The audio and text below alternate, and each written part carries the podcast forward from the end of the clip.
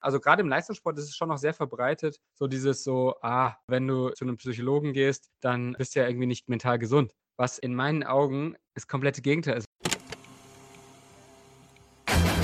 Moin und viel Spaß bei Kabinengespräch, dem Podcast von Moritz Zinken und Lukas Schibrita.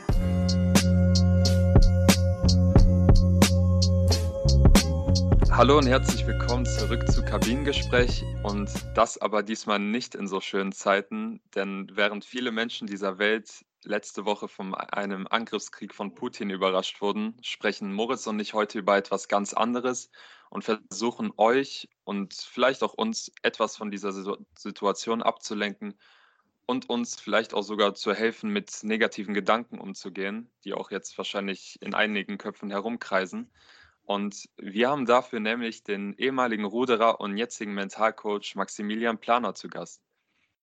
Hi auch von mir und ich möchte dich jetzt direkt begrüßen, Max.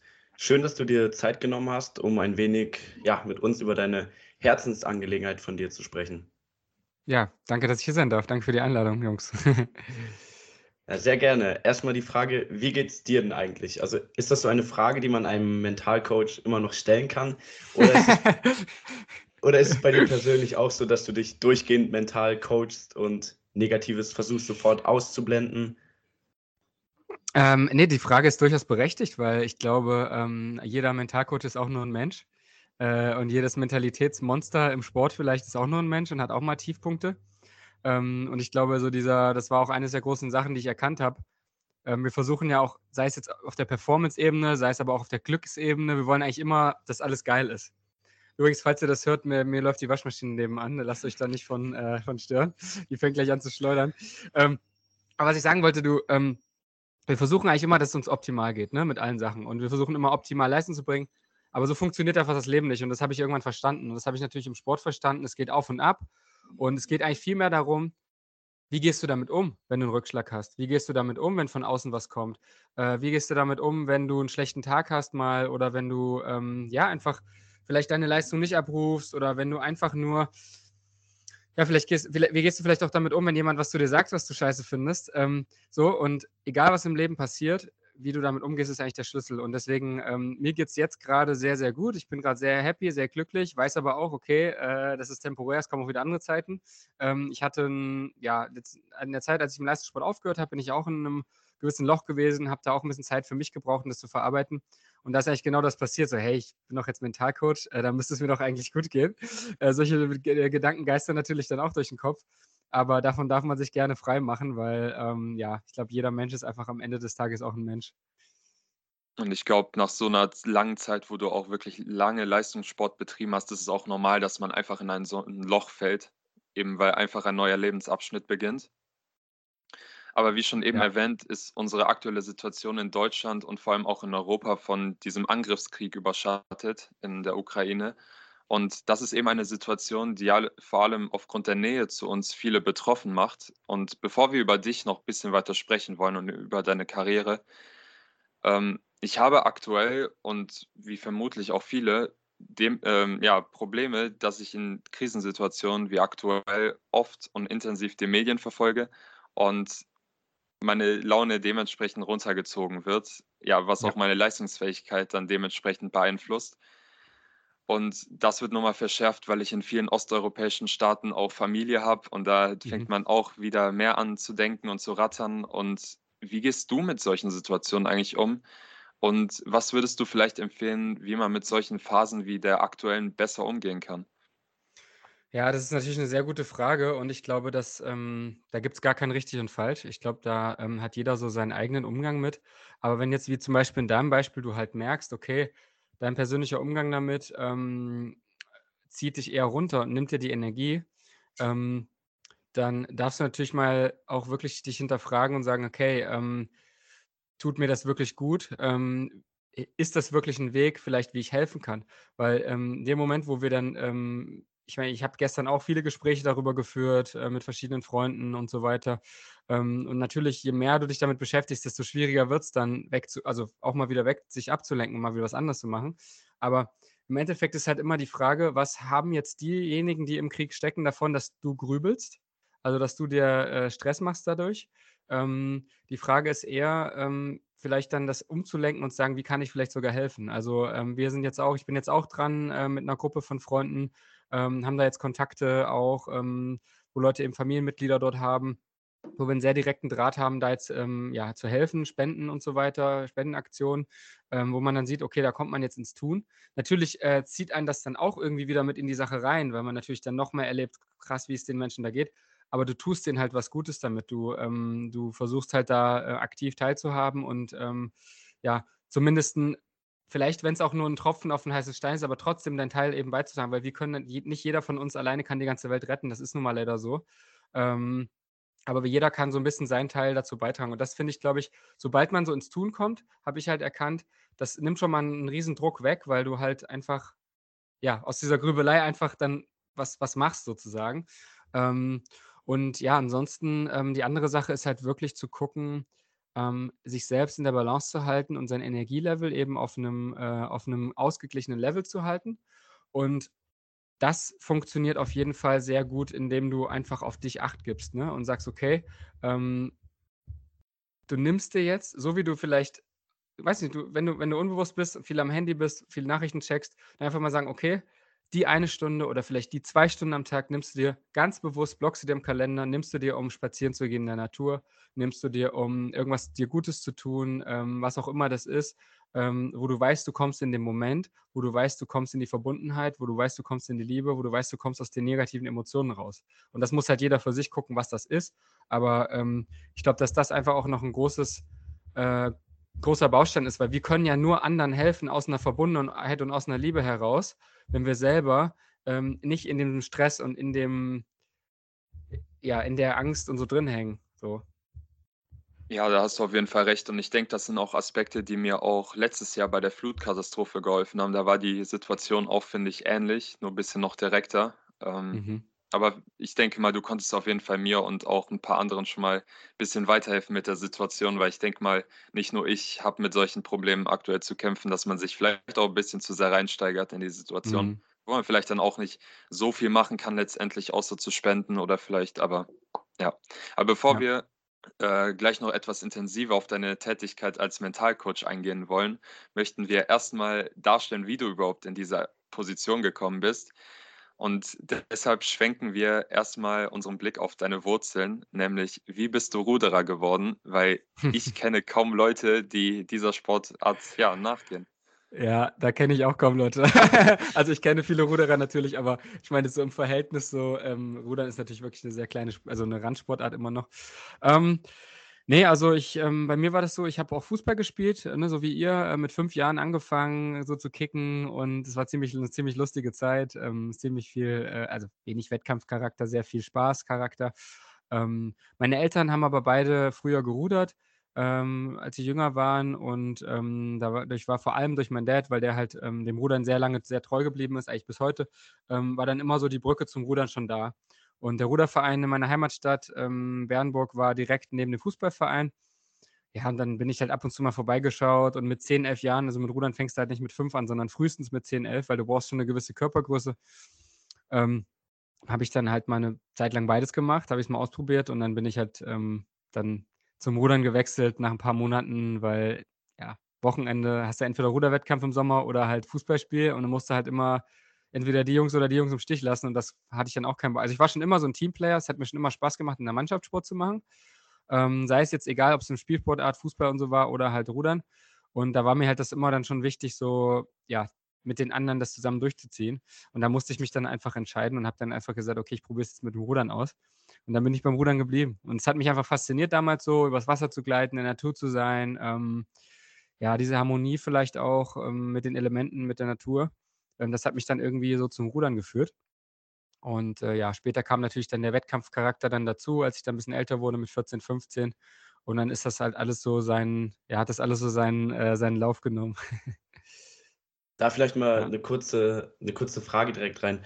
Ähm, wie hat das für dich so gewirkt, wenn du jetzt dein, auf deine Karriere zurückschaust ähm, als Mentalcoach mit deinem, mit deinem ganzen Know-how? Ähm, du hattest das aus Spaß gemacht und irgendwann kam halt dieser Wettkampfcharakter. Das hatte sicherlich auch seinen Reiz. Äh, aber du hast gesagt, du warst im Element mit der Natur und so weiter und es hat einfach Spaß gemacht. Ähm, wie war das dann so für dich, der Umgang damit, ja, in Phasen, wo es einfach mal keinen Spaß gemacht hat. Es gab sicherlich auch mal Phasen, wo du gedacht hast, nee, Rudern habe ich jetzt gar keine Lust drauf. Gerade jetzt, als ich Leistungssportler war, meinst du? Ja. Mhm. Ja, ist, ein gut, ist eine sehr gute Frage. Also, ich glaube, genau das war eigentlich so der Punkt. Die Phasen, wo ich, wo ich vielleicht mal so ein bisschen, also wo ich selber dann so Probleme hatte, weil ich, ich meine, zwei, dreimal Training am Tag, sieben Tage die Woche, machst es über Jahre, ist natürlich auch aus, also es laugt dich natürlich auch irgendwann aus. Ähm, und vor allem haben wir im Rudern halt auch sehr wenige Wettkämpfe. Also wir haben im Verhältnis zum Fußball, da hast du ja eigentlich jede Woche ein Spiel so gefühlt.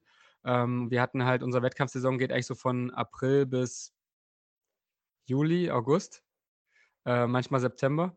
Und der Rest ist nur Training, Training, Training, Training, Training. Und du hast dann einen Wettkampf alle zwei bis drei Wochen. Also ähm, sehr wenige Wettkämpfe. Und die Wettkämpfe haben mir halt dann schon immer Spaß gemacht. Die haben mir immer Energie gegeben, weil es natürlich also das ist natürlich schon eine ziemliche Anspannung, ziemliche Gaudi, ähm, gegen andere Boote zu fahren und so. Ähm, das war schon ein großes Ding, wo ich auch sehr viel Motivation immer wieder daraus gezogen habe. Aber wenn es mal nicht so gut lief, ähm, war das oft so, dass ich mich gerade dann zurückbesonnen habe, warum ich angefangen habe. Mich gerade dann zurückbesonnen habe, okay, äh, die Verbundenheit mit der Natur, einfach Spaß haben, einfach genießen ähm, und natürlich auch gucken, hey, was kann ich tun, um mich zu verbessern? weil du vergleichst dich ja im Sport sehr schnell immer mit anderen, was ja auch irgendwie Spaß macht und seinen Reiz hat. Aber am Ende des Tages ist es eigentlich unwichtig. Am Ende des Tages ist ja wichtig, wie hast du dich entwickelt, weil du bist ja ein Individuum. Du trittst gegen andere Individuen an in einer gleichen Sache, aber keiner hat deine körperlichen Voraussetzungen, keiner hat deine äh, mentalen, also mein, vielleicht mentalen Voraussetzungen, keiner macht, vielleicht geht mit dem Sport genauso um wie du. Und dadurch hat jeder so seine individuellen Sachen und ähm, das habe ich mir immer wieder versucht, ins Gedächtnis zu rufen, gerade in solchen Momenten. Und das hatte auch oft geholfen. Aber klar, manchmal fällt einem das natürlich auch schwerer, manchmal leichter. Das ist auch keine Frage. Ja, deine Karriere lief ja auch von außen betrachtet als Ruderer äh, super. Also, wenn ich jetzt hier mal nachlese, unter anderem dreifacher Europameister, zweifacher Weltmeister im Deutschland-Achter, zweifacher EM-Bronzegewinner, Weltcupsieger. Ähm, es geht auf jeden Fall schlechter. Ähm, dann hast du dich allerdings vom Leistungssport verabschiedet vor nicht allzu langer Zeit. Warum hast du das genau zu dem Zeitpunkt gemacht? Also was waren vielleicht die Gründe? Ähm, hattest du nicht nochmal mit einer Olympiateilnahme geliebäugelt? Ja, auf jeden Fall. Also bei mir war es so, genau, du hast gerade schon die Erfolge angesprochen. Das ist natürlich Hammer. Also das war, ein, war geil. Ähm, aber es war auch sehr, ich habe auch sehr viele Tiefpunkte, Rückschläge und alles sowas gehabt. Also meine Karriere war sehr, war eine sehr krasse Berg- und Talfahrt. Und ich fand das irgendwie auch also es war okay so, ne? Es war geil, weil ich habe natürlich aus den Rückschlägen auch immer unfassbar viel gelernt und mitgenommen, weil ich immer sehr bewusst hingeschaut habe, warum ist das passiert, was kann ich daraus mitnehmen, was kann ich daraus lernen, habe immer schnell den Schalter umgelegt und von da hatte das für mich auch einen Reiz. Und die letzten Jahre war es halt so, dass ich einfach ähm, irgendwann für mich erkannt habe, gerade aus diesen Rückschlägen, gerade aus solchen Momenten, zum Beispiel bei Olympia in Rio, fing das eigentlich so ein bisschen an, dass ich gemerkt habe, boah, zwölfter Platz, dann Olympia war ein Riesentraum, hingekommen, war irgendwie alles gar nicht so geil, wie ich mir das in meinem Kopf vorgestellt habe. Ich wurde enttäuscht. Äh, so, ähm, und da fing das so an, so ich habe mich irgendwie nicht, also ich habe mich nicht wohlgefühlt in meiner Haut, ich habe mich irgendwie schlecht gefühlt und ich konnte es gar nicht mehr richtig genießen da. Und da fing das so an, so ein bisschen zu rattern und Klick zu machen. Habe ich dann viel mit meinem Physio dort geredet, ähm, der heute ein sehr guter Freund von mir ist. Ähm, der hat mir dann so ein bisschen versucht zu erklären, dass echt der Weg dann auch das Ziel ist und so, weil wir im Sport, wir, wir haften ja gerne an an dem Ziel, an dem Wettkampf, an dem ja, was wir vielleicht bei dem Wettkampf erreichen wollen. Und ähm, oftmals verlieren wir so ein bisschen den Blick dann auf das Wesentliche, so auf das, dass es einfach täglich einfach genießt und Spaß macht. Ne? Und ähm, genau, da war das dann so, da fing das dann so langsam an. Danach kamen ja die erfolgreichsten Jahre meiner Karriere, also 2017 und 18. Aber so langsam fing das dann an. Ich habe mich mehr mit mir selbst beschäftigt, nach innen geschaut, ähm, habe geguckt, okay, ähm, wo kommt das jetzt eigentlich her, dass ich mich nach einem schlechten Wettkampf so unfassbar schlecht fühle und ähm, wenn ich einen geilen Wettkampf hatte irgendwie und erfolgreich war, nach ein oder zwei Wochen verfliegt das geile Gefühl auch wieder. Und das schlechte Gefühl verfliegt ja auch irgendwann wieder. Und ähm, da habe ich mich halt immer mehr beschäftigt und habe dann immer mehr, ähm, ja, ich habe angefangen zu meditieren. Ich habe mich mit Persönlichkeitsentwicklung beschäftigt. Ich habe ähm, immer mehr mir selbst im Bewusstsein geholt. Zum Beispiel auch, hey, wieso haben eigentlich also wieso war ich eigentlich schon immer mental so fit? Weil ich habe oft, ähm, oft viel über den Kopf rausgeholt, weil ich körperlich oft ähm, manchmal auch, zum Beispiel auch im Training, oft war ich hinter den anderen und im Wettkampf war ich dann vor den anderen. Das war halt immer Kopfsache. Und irgendwann habe ich dann so angefangen zu verstehen, ah, okay, ähm, das und das, äh, da habe ich eine Affirmationstechnik angewendet, da und da ähm, habe ich ähm, ja, ähm, visualisiert, ähm, weil ich habe mir dann schon oft vorgestellt, wie geil sich das anfühlt, also schon als ich noch ein junger Sportler war, wie, fühlt sich das an, wenn ich über die Ziellinie fahre? Wie fühlt sich das an? Und über dieses Gefühl habe ich eigentlich hervorgerufen, dass das möglich wird. Und damit habe ich mich dann immer mehr beschäftigt, habe dann angefangen, aktiv noch, noch mehr so Tools anzuwenden, auszuprobieren und habe mich dann immer weiter reingefuchst. Alles eher noch auch so aus Leistungsoptimierungssicht, aber auch meditiert aus Stressreduktionssicht, weil ich immer mehr gemerkt habe, boah, ey, das stresst mich auch einfach total. Und dann wurde ich halt immer achtsamer, immer achtsamer, immer achtsamer. Und jetzt so die letzten zwei Jahre ähm, hat's dann auch, wurde es dann auch echt nochmal schwierig. Da kamen auch ein paar Rückschläge dazu.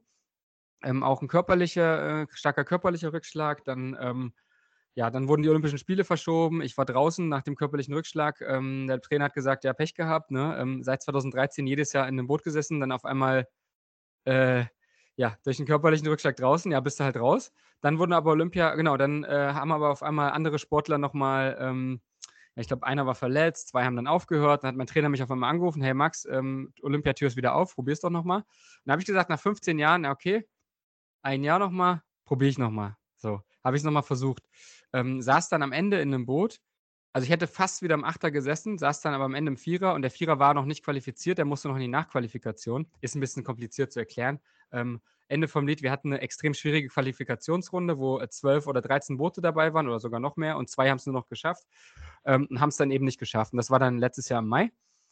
Und da wusste ich dann schon, das war's, weil da habe ich die paar Monate davor, war ich schon so mit mir am Kämpfen, weil ich gemerkt habe, ey, es reicht, ich bin durch mit der Nummer. Ähm, Gerade vom Kopf her. Also körperlich wäre es sicherlich äh, wieder gegangen, aber ich habe einfach gemerkt, ähm, es ist gut so, wie es ist. Ähm, ich habe mich, hab mich einfach total verändert. Ähm, es war einfach so ein langer Prozess, so. Äh, deswegen gar, ja, gar nicht schwer, in kurz, äh, gar nicht leicht in kurzen Worten zu erklären. Das hat einfach so ein Prozess in mir, das ist in mir gereift, die Entscheidung. Und deswegen habe ich mich die letzten Monate eigentlich eher schwer getan, das noch zu machen. Und das war aber eigentlich im End Umkehrschluss eigentlich gut, weil im Endeffekt sage ich mal so, ich hatte jetzt nicht dass ich es bereue und sage, ah, hätte ich mal noch ein Jahr gemacht oder noch mal ein halbes Jahr durchgezogen, sondern ich bin halt committed geblieben, bis ich dann auf jeden Fall zu 100.000 Prozent wusste, okay, jetzt reicht's, jetzt gehe ich raus aus dem Sport. Und wo war da so dann dieser Zeitpunkt, wo du gemerkt hast, okay, das, was ich die letzten Jahre an mir selber angewendet habe, diese Achtsamkeit, das Coaching mit mir selber, wo war dann der Punkt, ähm, wo du gesagt hast, okay, ich mache das als Beruf weiter und ich helfe anderen damit?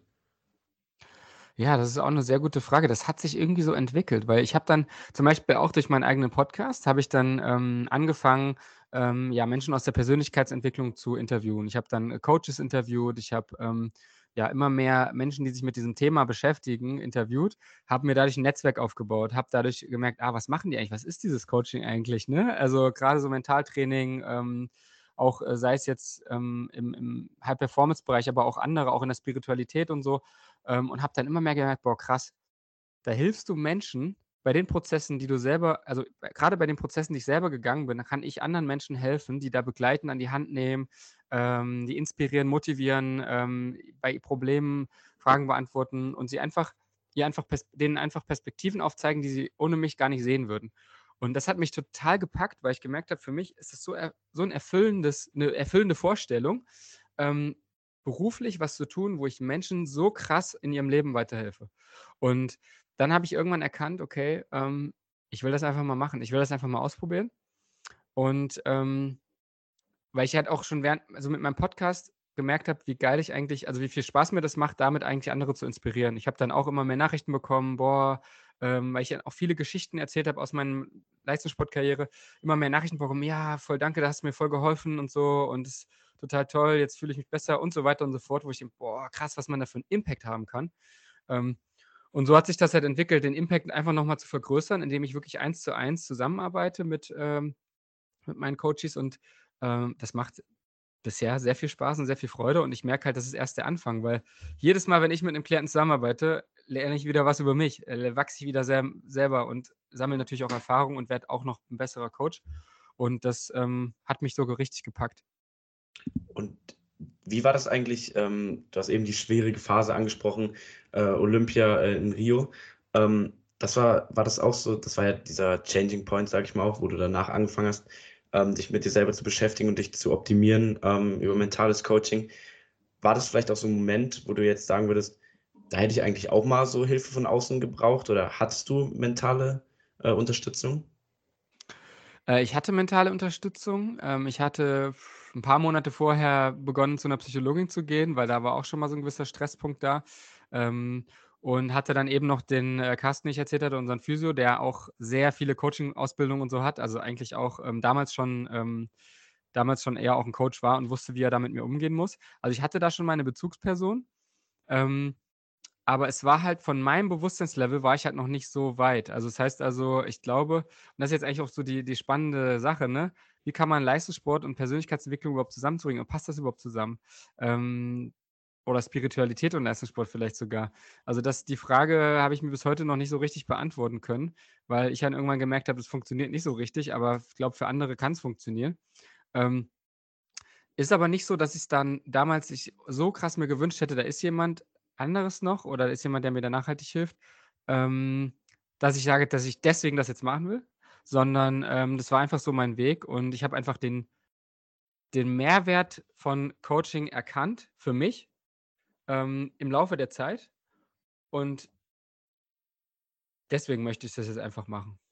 Und wie ist die Meinung von deiner Familie oder vielleicht auch von deinen Freunden zu deinem Karriereweg? Weil wir möchten gleich auch noch mal kurz darüber sprechen. Es gibt ja immer noch so ein paar Vorbehalte vor diesem Beruf von Coaching. Äh, ja, das ist eine gute Frage. Also in meinem Bekanntenkreis, ähm, engen Freundeskreis ist es eigentlich so, da sind mittlerweile auch viele Coaches. Ähm, so, sei es jetzt zum Beispiel meine Freundin, die geht jetzt auch ähm, so nebenberuflich in die Richtung. Ähm, von ihr die Schwester macht das auch. Und also es sind viele, äh, auch in meinem Bekannten- und Freundeskreis, die sowas machen. Habe jetzt auch schon einige Coaches als Freunde, deswegen fällt mir das gar nicht mehr so auf. Ähm, aber klar, in der Familie, ähm, klar, da gibt es, also die verstehen das alle, die äh, freuen sich da alle, dass ich das mache. Ähm, aber da ist jetzt nicht der Riesenbezug sozusagen dazu da. Ähm, aber also ich und vielleicht, gut, vielleicht mit alten Freunden, die können das vielleicht nicht so richtig verstehen, aber es ist jetzt keiner, der mir da jetzt Gegenwind gibt, sondern es ist eher so, die können es vielleicht nicht so richtig verstehen und ziehen sich dann davon so ein bisschen zurück, was ich auch verstehen kann, weil das Ding ist ja, Coaching ist dann geil, wenn du dich dafür öffnest. Ähm, und dann kannst halt richtig, dann kannst halt richtig die Rakete zünden im Leben. Ähm, aber wenn du das nicht für dich entschieden hast oder erkannt hast, ich werde keinem irgendwie sagen, hey, du musst mal Coaching ausprobieren, das ist voll geil. So, das muss jeder für sich entscheiden. Aber ich habe halt für mich den Sinn darin gefunden und habe gedacht, ey, ganz ehrlich, das ist so krass. Man kann damit einfach so viel machen. Und jemand, der jetzt sagt, Coaching ist, äh, ist Scharlatanerei oder Humbug, der hat vielleicht selber das noch nie so richtig erlebt oder ist vielleicht an den falschen Coach geraten, das kann natürlich auch immer sein. Ähm, oder der hat es vielleicht einfach noch nie selber so richtig erfahren, wie kraftvoll das äh, sein kann und weiß es deshalb einfach nicht, weil das ist ja oft so, wir wissen Sachen nicht und haben dann vielleicht Vorurteile oder ähm, Ängste, äh, warum wir Sachen dann nicht ausprobieren, die wir vielleicht, ähm, die uns vielleicht auch mal gut tun würden. Und genau das Gegenteil ist ja Coaching. Du gehst neue Wege, du probierst Sachen aus, du öffnest dein Mindset, du ähm, fängst an, dich von völlig neuen Perspektiven mit deinen, in Anführungszeichen, Problemen zu beschäftigen, bis du dann auf einmal irgendwann vielleicht siehst, vielleicht ist es gar kein Problem. Oder vielleicht das, liegt das Problem gar nicht im Außen, sondern in dir drin. Okay, wie, wenn das in mir drin liegt, dann kann ich es ja ändern. All solche Sachen. Hast du denn das Gefühl, dass Mentalcoaching teilweise auch noch ein Tabuthema ist, egal ob Leistungssport oder ähm, jetzt außerhalb des Leistungssports bei, ähm, sag ich mal, Personen des normalen Lebens, ähm, wie das teilweise auch mit ähm, ja, Psychotherapie war oder wie vergleichst du die Situation mit der Zeit, als du selber noch Leistungssportler warst? Also als ich selber noch Leistungssportler war, ähm, ist es immer mehr, also wie gesagt, wir hatten auch unsere Sport, also unsere Psychologin, zu der wir halt ähm, gehen konnten. Das war ja auch ging auch so ein bisschen in die Coaching-Richtung. Ähm, da war das halt so, da ist halt jeder so anonym quasi hingegangen. Ähm, und es wurde dann aber immer mehr, dass wir dann auch untereinander darüber geredet haben. Also auch mal in der Umkleide darüber gesprochen, über die Themen oder dass wir halt bei, jemand bei ihr war und ah, wie war es und so. Also das hat sich dann immer mehr geöffnet. Am Anfang war das noch gar nicht so. Ich war da auch bei uns in der Trainingsgruppe einer von denen, die das einfach offen äh, kommuniziert haben, weil mir das halt, weil mir das halt egal war. Ähm, aber da merkt man schon, also gerade im Leistungssport ist es schon noch sehr verbreitet, so dieses so, ah, äh, wenn du Mentalcoach gehst oder wenn du zu einem Psychologen gehst, dann ähm, bist du ja irgendwie nicht mental gesund. Was in meinen Augen das komplette Gegenteil ist. Wenn du hingehst, dann dann tust du, also im Prinzip ist es wie, wie Zähneputzen oder wie eine andere, wie, wie Duschen gehen. Wenn du ab und zu mal mental, ob du es jetzt selber machst, Mentalstrategien anwendest oder ob du dir helfen lässt, ist ja eigentlich mal egal. Aber dich mit deinem Geist auseinanderzusetzen und den mal zu reinigen, ne? Ähm, dann merkst du auf einmal, wie gesund das ist und wieder, dann hast du auf einmal wieder mehr Bewusstsein dafür, ah, wie zum Beispiel vorhin angesprochen, ja, dann gehe ich jetzt, lasse ich mein Handy jetzt einfach mal im Flugmodus, wenn ich merke, je mehr ich da google wegen Krieg, dann geht es mir nur beschissener. Dann lasse ich es jetzt einfach mal drei Stunden im Flugmodus und dann kannst du diese Entscheidung auf einmal bewusst treffen. Und das war auf jeden Fall, im, im Leistungssport ist es auf jeden Fall noch ähm, sehr weit weg von, dass es enttabuisiert ist, aber es ist auf jeden Fall angestoßen, es geht in die richtige Richtung, meiner Meinung nach, aber es ist noch ein weiter Weg und ein langer Prozess, ähm, weil natürlich auch viele Trainer vom alten Kaliber immer noch da sind, ne, die halt so der Meinung sind, ah, okay, das ist äh, irgendwie, ja, dann stelle ich den mal nicht auf, weil ähm, der war ja hier beim Psychologen oder Mentaltrainer. Genau, deswegen ist es halt noch ein bisschen mit Tabus belegt. Und ähm, generell in der Gesellschaft Leistungssport ist ja oft auch ein Spiegel der Gesellschaft, könnte man sagen. Und ähm, ich glaube, dass es dadurch generell in der Gesellschaft ähnlich ist. Ähm, Gerade in Deutschland ähm, eben viel noch so sich davor verschlossen wird. Aber was ich ja gerade vorhin schon gesagt habe, das ist vielleicht einfach, viele wissen nicht, den kennen nicht den Mehrwert oder haben sich eben noch nicht so krass damit beschäftigt und ja, lassen sich dann irgend, im Kopf, spinnen sich dann irgendeine Ausrede zusammen, ja, okay, dann, ne, dann ist der halt krank und so. Ähm, aber ähm, USA zum Beispiel, äh, musst du mal gucken. Da gibt es ja so viele Coaches und da ist es überhaupt kein Tabuthema. Und deswegen habe ich eigentlich auch Hoffnung, dass das bei uns irgendwann auch, äh, irgendwann auch so sein wird. Ich meine, es kommt ja auch immer mehr bei uns. Ich glaube auch in der Gesellschaft. Ähm, und ich glaube, dadurch, dadurch wächst das, ne, Gedankentanken Greater hier und so und solche ganzen Sachen. Ähm, da wird das ja immer mehr gepusht. Und Leute, und ich glaube tatsächlich, dass auch Corona so ein gewisser Shift war, weil viele auf einmal sich damit auseinandersetzen mussten, hey, was mache ich eigentlich mit meiner Zeit? Ähm, waren vielleicht langweilig oder waren vielleicht auch ja ein bisschen depressed durch die ganze Situation und haben dann auch vielleicht auch mal den Beruf, den sie vielleicht schon ihr Leben lang machen, weil das ist halt so, vielleicht mal hinterfragt. Und Coaching bietet ja auch beruflich tolle Möglichkeiten, wenn man sagt, okay, ähm, ich persönlich kann jetzt meine Erfahrung weitergeben, kann meine, ja, kann mich weiterentwickeln, kann aber meine, meine Auffassung vom Leben anderen Menschen mitgeben. Oder jemand anders, der jetzt, was weiß ich, bist halt irgendwie Hundecoach oder sonst was, weil deine Passion ist Hunde und du mit voller Liebe gibst du das an andere Menschen weiter, damit die auch voller Liebe ihren Hund behandeln und so, solche Sachen, dann, dann schaffst du ja voll einen neuen Beruf, der total mit dir selbst im Einklang ist. Und damit Menschen zu helfen, ist halt für mich das Höchste, was ich so machen kann. Danke bis hierhin, Max. Wir machen eine kurze Pause und sprechen dann gleich noch genauer über das Mentalcoaching und auch über die Szene des Mentalcoachings. Bis gleich. Hey, Malte Asmus von meinsportpodcast.de hier. Ab März geht's weiter mit unseren 100 Fußballlegenden. Staffel 4 bereits. Freut euch auf Zlatan Ibrahimovic, Michel Platini, Cesar Luis Minotti, Paolo Maldini, um nur mal vier zu nennen. Und bis wir mit der vierten Staffel kommen, hört doch einfach noch mal rein in die bisherigen drei Staffeln. Ronaldinho, Sepp Meyer, Gary Lineker, Lothar Matthäus und viele weitere warten da auf euch. 100 Fußballlegenden. Jetzt überall, wo es Podcasts gibt. So, wir sind zurück und sprechen mit dem Mentalcoach und ehemaligen Ruderer Maximilian Planer jetzt etwas spezifischer über mentales Training. Wir haben nämlich jetzt vor der Pause schon einige Themen angeschnitten, die jetzt aufs Tablett kommen. Über Leute wie zum Beispiel Tony Robbins, äh, gelang dieser Begriff Life-Coaching oder generell Coaching ja in den letzten Jahren vermehrt in den Mainstream, dann auch von Amerika nach Europa, hast du ja auch eben erwähnt. Und meines Erachtens nach hat dieser Begriff allerdings in weiten Teilen der Gesellschaft immer noch einen negativen Ruf.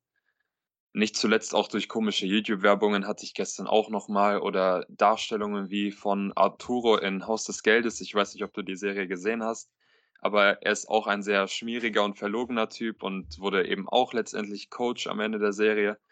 Und ja, also, dass solche Coaches eben Leute sein, die andere Leute so indoktrieren, um 4 Uhr morgens aufzustehen, 16 Stunden zu arbeiten, work hard, play hard, oder dass generell die ganze Branche ja sowieso reinster Betrug sei. Was ist so deine Sicht auf solche Aussagen? Du bist ja Teil dieser Branche.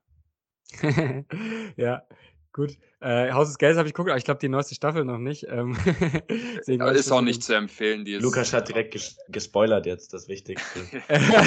Coach. Aber es ist krass, nee, also ähm, grundsätzlich, was ich dazu grundsätzlich auf jeden Fall sagen kann, ist, ähm, ich, ich habe es ja vorhin schon gesagt, ich glaube, jeder muss sich da seine eigene Meinung bilden und ich bin auch, glaube ich, überhaupt nicht hier, um Leute zu überzeugen von, äh, dass Coaching geil ist. Ähm, Sehe ich jetzt gar nicht, sondern der Punkt ist eigentlich eher der, ähm, dass ich halt sage, ich bin Coach aus Liebe heraus, aus besten, meinem besten Wissen und Gewissen und möchte anderen Menschen einfach ähm, aus tiefstem Herzen weiterhelfen. Und die Menschen, die zu mir kommen, die werden das erleben. Und die erleben das. Und dadurch werden auch wieder andere Menschen zu mir kommen, die das auch erleben können. Und wenn ich jetzt ein Coach bin, der nur Scheiße labert und denen irgend, irgendwas erzählt, was irgendwie einfach nur Bullshit ist, dann werden die Leute das früher oder später äh, herausfinden. Und ähm, das wird dann, weißt du, alles ist ja immer Energie. Und die Energie, die ich ge- rausgebe ins Leben, in die Welt, an andere Menschen, äh, die kommt zu mir zurück.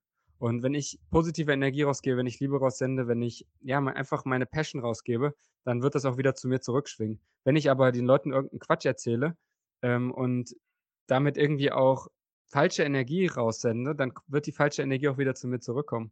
Und deswegen glaube ich, dass früher oder später ähm, Coaches, die es wirklich ernst meinen und die Gas geben und die aber auch ehrlich sind und, und ja, leidenschaftlich dabei sind, dass die sich auch durchsetzen werden und die, die irgendeinen Quatsch erzählen, nicht. Punkt.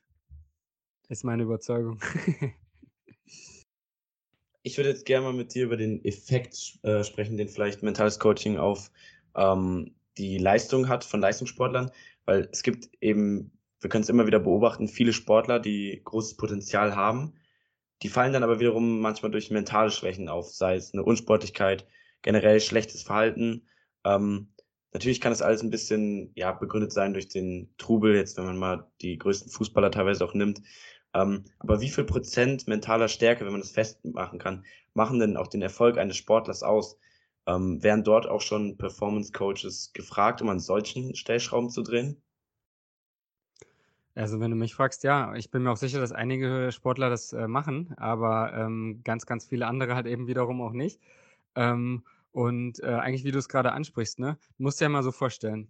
Also im Endeffekt, alles, was wir im Leben erlebt haben, ist in uns gespeichert. So. Ähm, in unserem Unterbewusstsein, in unserem Körper. Ne, jede Erfahrung, die du gemacht hast, ist irgendwo in dir abgespeichert. Und ähm, jemand, der jetzt zum Beispiel in einem Fußballspiel äh, immer wieder ähm, reagiert, indem er ausrastet, ne?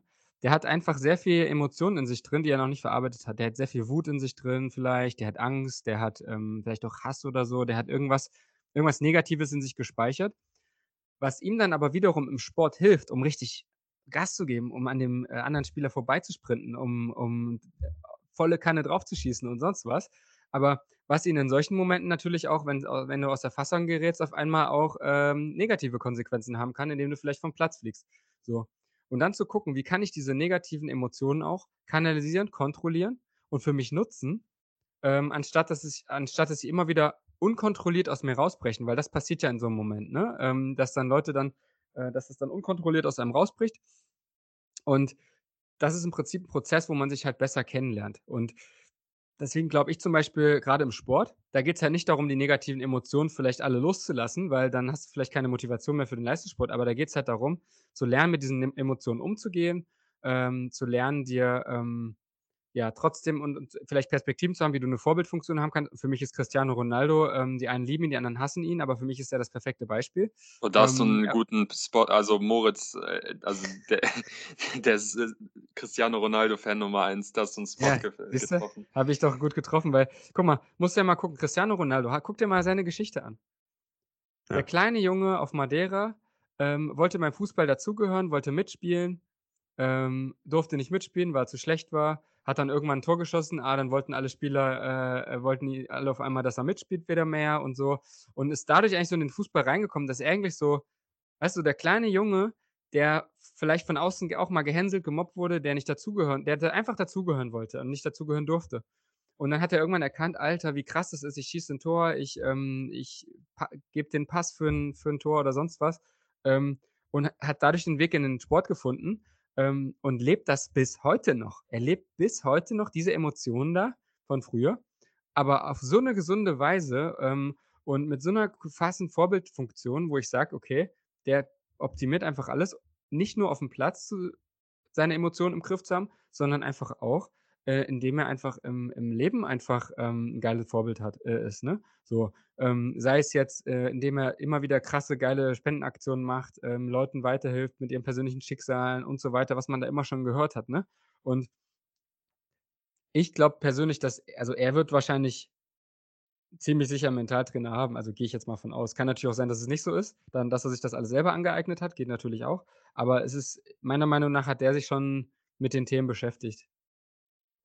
Ich habe vor einigen Wochen mit Sven Schimmel, ich weiß nicht, ob du ihn kennst, das ist ein Fußball-Mental Efficiency Coach geschrieben, bei LinkedIn auch. Mhm. Und da haben wir ein bisschen hin und her geschrieben und da hat er mir einmal einen Satz geschrieben und äh, den fand ich sehr interessant und mit dem, dem möchte ich mit dir auch jetzt gerne mal besprechen, dass man beim mentalen Training den Fokus verschieben sollte, also dass man von einem Problemlöser zu einem Leistungsmaximierer gehen sollte.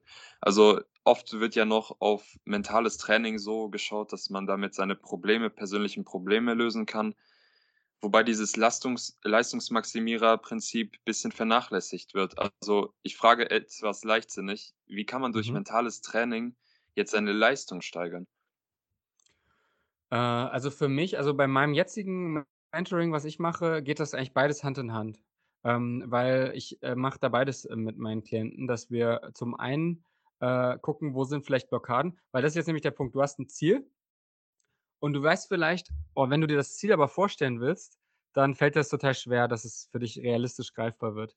Und dann schaust du mal hin, okay, was blockiert mich denn vielleicht innerlich? Dann kommt vielleicht, hm, vielleicht ist es eine Angst davor, äh, 'ne Angst davor, das da rauszugehen. Irgend 'ne Angst, sagen wir mal, ne? Irgend 'ne Angst hält dich zurück. Dann gehst du hin, dann guckst du dir die Angst an, dann, äh, wendest du, ja, mentale Strategien an, um die Angst, ähm, dir gezielt anzuschauen, um die Angst loszulassen, um mit der Angst klarzukommen und gehst quasi damit durch die Angst durch und hast dann 'n viel klareren Blick auf dein Ziel.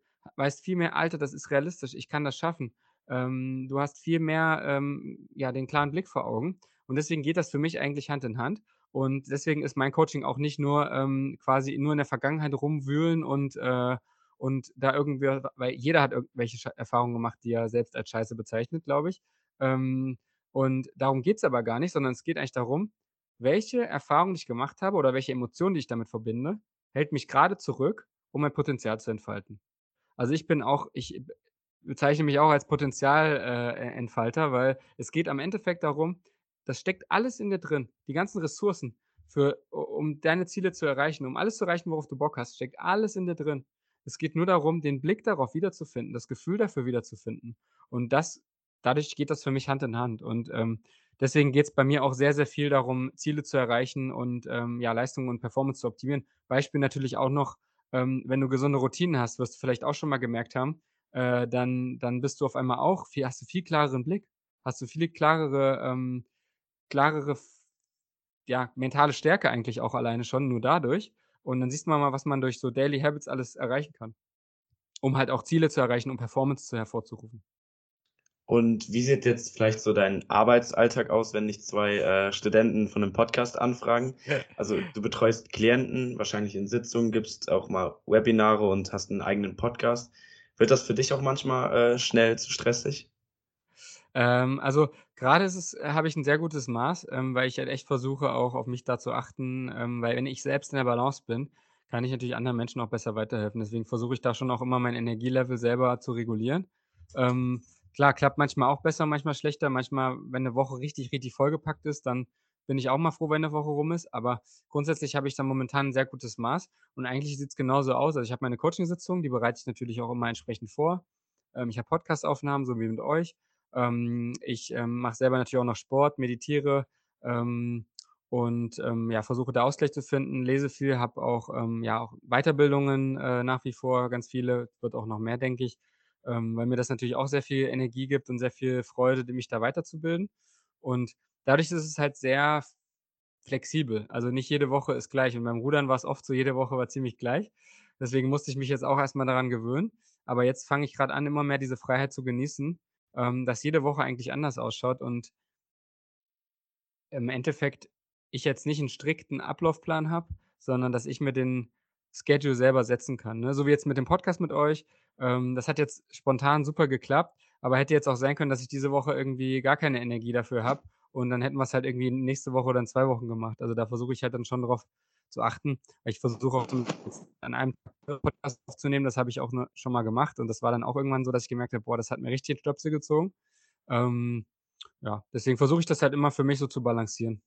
Aber ich habe äh, schon auch erkannt jetzt, dass mir auch auch selbst natürlich, ich meine, ich äh, erzähle meinen äh, Mentis und euch was von Routinen und habe für mich selber auch erkannt, ähm, immer mehr, gerade jetzt auch, äh, wo ich eben in diesem Beruf bin, wo sehr viel Flexibilität ist, ähm, feste Routinen zu haben, das gibt mir sehr, sehr viel. Also morgens ähm, wirklich dann so meine zwei, drei Sachen, die ich da immer mache, ähm, da starte ich so geil in den Tag rein und dann habe ich auch so eine gewisse, ja, so wie so einen roten Faden, der sich halt in, eben doch durchzieht, auch wenn die Tage unterschiedlich sind. Und wie sieht dann genauso dein Training aus? Also wie kann ich mir eine Sitzung vorstellen? Äh, die ist sicherlich dann auch von Klient zu Klient immer noch mal ein bisschen unterschiedlich, ob Ja. äh, Sportler oder äh, anderer Berufsweg, weiß was ich, je nachdem, was auch das Problem oder das Anliegen ist. Ähm, aber gibt es so, sag ich mal, typische Ablaufmuster? Ähm, es ist wirklich momentan ähm, sehr individuell, weil ich wirklich sehr viel im 1 zu 1 arbeite und natürlich es eher extrem darauf ankommt, vor welcher Herausforderung steht gerade ähm, steht gerade mein Klient. Ich habe ja jetzt mein Mentoring-Programm gestartet, wo ich halt mit mehreren Klienten zum ersten Mal quasi gleichzeitig gestartet bin, ähm, wo ich dann schon einen gewissen Leitfaden, eine gewisse Struktur habe, wie ich mit denen arbeite. Da ist eben ein Workbook dabei, ähm, wo sie dann für sich auch äh, drin arbeiten können, wo dann sehr viele Reflexionsübungen drin sind. Ähm, wo sie auch für sich äh, ähm, bestimmte Sachen in ihrem Leben hinterfragen dürfen.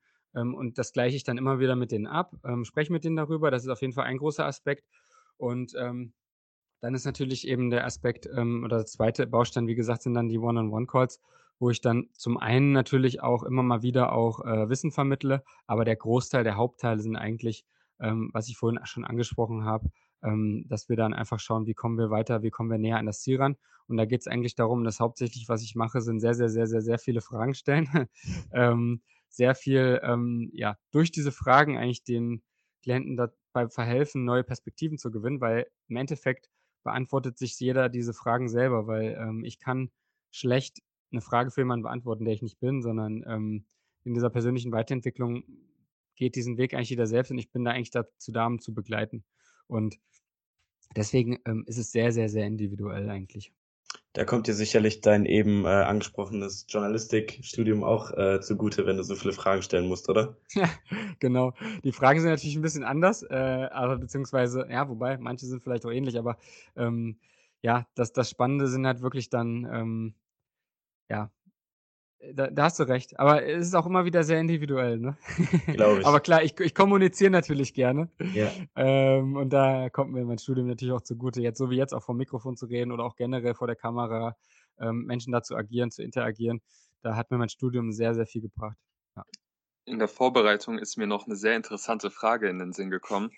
Ähm, nämlich, ich habe ein Video gesehen von einem Life-Coach, der selber von sich erzählt hat, dass er selber einen Life-Coach besucht. Da dachte ich erstmal, warum macht er das? Ja, ja, ja. Und dann hat er so erzählt, ja, ich weiß, es klingt banal, aber wenn ich mit diesem anderen Life-Coach spreche, kriege ich nochmal von außen eine Sicht auf mein Immer. Coaching und dann höre ich, was er so hinterfragt, wie er mein eigenes Coaching bewertet. Machst Ja. du denn selber aktuell vielleicht auch oder bist du bei irgendeinem Coach, der dir dann vielleicht auch von außen einfach Tipps gibt oder einfach mal auch mit dir über dein Coaching spricht? Ja, also mache ich. Und ähm, ich kann dir auch sagen, wieso. Ist auch relativ einfach zu erklären. Du hast, ich weiß nicht, ob du davon schon mal gehört hast, aber wir haben 60.000 bis 70.000 Gedanken am Tag. Und 95 dav- Prozent davon sind unterbewusst. Das hört sich viel an. Das ist ein bisschen So. viel. Die kriegst du gar nicht mit. Die kriegst du gar nicht mit. Und dann kriegst du auch sehr viel nicht mit, wie du die Welt eigentlich siehst. Ich habe das ja vorhin schon mal erklärt. Alles, was du im Leben, ähm, so, alles, was du im Leben erlebt hast, speichert sich irgendwie in dir ab und äh, bildet auch so ein bisschen so mit deinem Filter, wie du die Welt siehst. Jeder Mensch hat seine eigene Realität.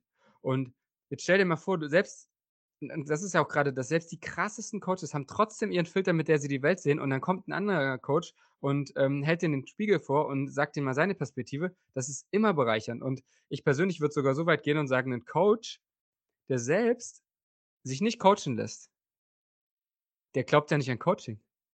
Also ich werde wahrscheinlich mein Leben lang mich coachen lassen, weil ich das einfach, ähm, weil ich einfach einen krassen Mehrwert darin sehe und ähm, selbst wenn ich mal der deutsche Tony Robbins werde, äh, ähm, werde ich wahrscheinlich auch noch meine Coaches haben, die mir halt helfen.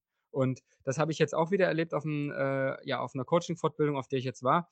Ähm, der, ähm, der Coach, der dort ähm, referiert hat, ist seit 20 Jahren Coach und lässt selber sich von verschiedenen Leuten die ganze Zeit noch coachen. Und deswegen, das ist so ein Trugschluss, dass man dann denkt, ja, weil, guck mal, nur weil ich jetzt was erzähle, heißt das ja nicht, dass das eins zu eins die Wahrheit ist, weil jeder muss für sich selber hinterfragen, ist das, ist das die Wahrheit für mich oder nicht? Ich kann ja nur basierend auf meinen Erfahrungen ähm, dir was erzählen oder dich spiegeln und du musst dann selbst entscheiden, ähm, was du daraus machst. Deswegen wird es nie so sein, dass ich sage, Alter, jetzt hat es Klick gemacht, ich habe die Welt verstanden und ähm, jetzt brauche ich kein Buch mehr lesen, ich brauche kein Coaching mehr machen, ich brauche mich nicht mehr weiterentwickeln. Ähm, ich bin jetzt hier der Allwissende und erzähle jetzt einfach allen Leuten nur noch äh, irgendwas. Ne? Also daran glaube ich halt persönlich nicht. Deswegen ist es eigentlich für mich ein totaler Druckschuss, sondern ich glaube eher, man, man sollte es tun, wenn man ein guter Coach bleiben will, weil die Welt verändert sich ja auch. Alles verändert sich. Auf deinem Weg äh, zum deutschen Tony Robbins, ähm, was, was, denkst du, wie wird sich die Coaching-Szene verändern? Du hast schon angesprochen, aktuell ist es manchmal noch ein Tabuthema, sieht in Amerika schon ganz anders aus und du würdest erwarten, dass das in Deutschland vielleicht auch so wird. Ähm, aber wo willst du vielleicht auch persönlich mit deinem Programm hin? Ja, äh, das ist eine gute Frage. Ich bin da momentan auch wirklich, äh, dran, mich da immer weiter fortzuentwickeln und zu positionieren. Und für mich ist das auch gerade spannend, nach 16 Jahren Leistungssport jetzt, ähm, in einem komplett neuen Feld zu sein und bin da eigentlich jetzt erstmal dabei, mich da zu orientieren, mich zurechtzufinden, meine Prozesse, äh, richtig aufzusetzen und da erstmal richtig richtig Fuß zu fassen in dem Markt. So, das ist erstmal so mein Ziel Nummer eins. Ähm, und, ähm, ansonsten ja, also ich glaube auch, dass die Welt also die Welt wird sich verändern immer weiter und ich glaube tatsächlich auch, dass die Welt, wie man gerade sieht, es die Probleme auf der Welt werden nicht weniger. Ähm, ich glaube, dass viele durch Corona immer noch auch, ähm, ja, vielleicht mental auch, ähm was da was das was mitgeschleppt haben sozusagen. Jetzt kommt dann noch der Krieg dazu.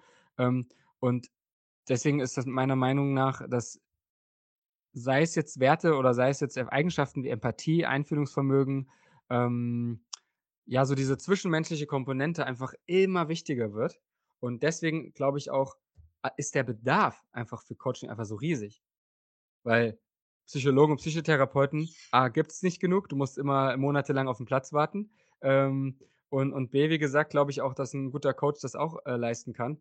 Ähm, natürlich auf seine Art, aber auf eine andere Art, aber trotzdem. Ähm, und deswegen Alleine, weil der Bedarf so hoch ist, glaube ich, wird das Coaching mehr werden, weißt du? Nicht gar nicht mal so, weil so: „Hey, Coaching ist so geil und es muss jetzt mehr werden“, sondern da braucht man gar keinen Menschen von überzeugen. Die Menschen überzeugen sich selbst davon, weil irgendwann ist das Leid bei allen Menschen da und das Leid kann man durch Coaching definitiv minimieren. Deswegen glaube ich, wird der Markt wachsen.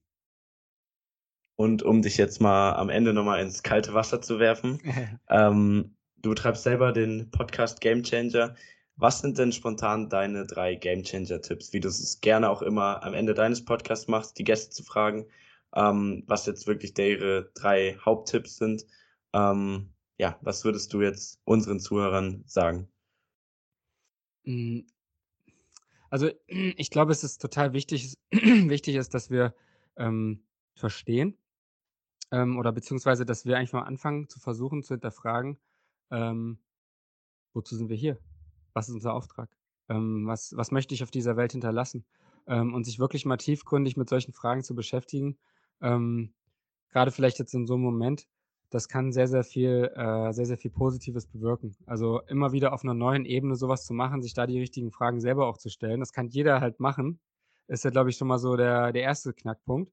Weil ich habe halt für mich erkannt, Alter, wir sind hier, um zu geben, wir sind hier, um Mehrwert zu liefern, wir sind hier, um anderen Menschen weiterzuhelfen. Und ähm, das hat für mich jetzt nochmal auch letztens erst nochmal ganz neu Klick gemacht. Und deswegen ist das auf jeden Fall ein Punkt. Punkt zwei. Ähm, nicht unterschätzen, was Dankbarkeit für eine Kraft hat.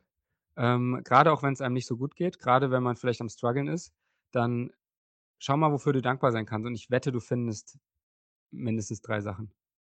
Und diese Emotion, diese Emotion der Dankbarkeit hat so eine riesen Power.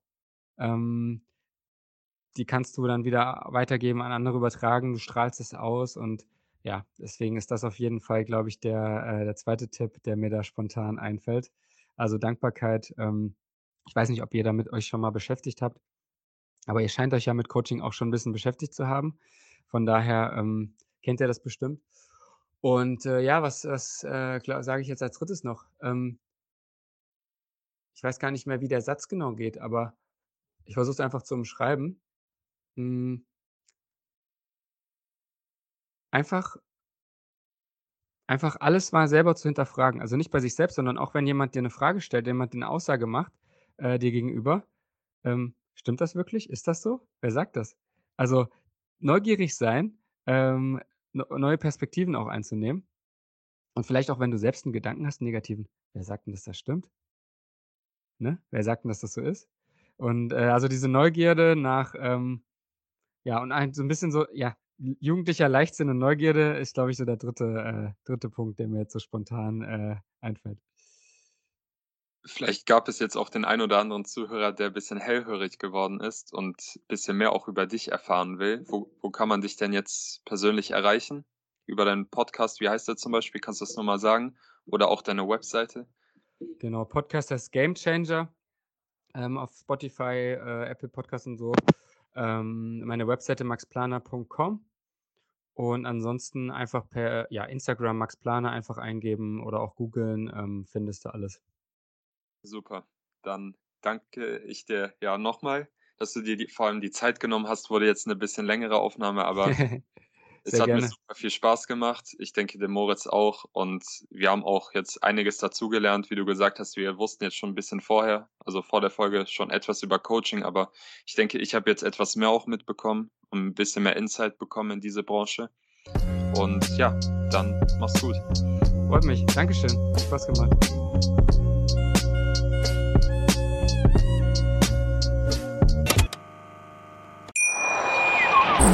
Wie baut man eine harmonische Beziehung zu seinem Hund auf? Puh, gar nicht so leicht. Und deshalb frage ich nach, wie es anderen Hundeeltern gelingt, beziehungsweise wie die daran arbeiten. Bei Iswas Dog reden wir dann drüber. Alle 14 Tage neu mit mir, Malte Asmus und unserer Expertin für eine harmonische Mensch-Hund-Beziehung, Melanie Lippisch. Ist was, Dog? Mit Malte Asmus. Überall, wo es Podcasts gibt.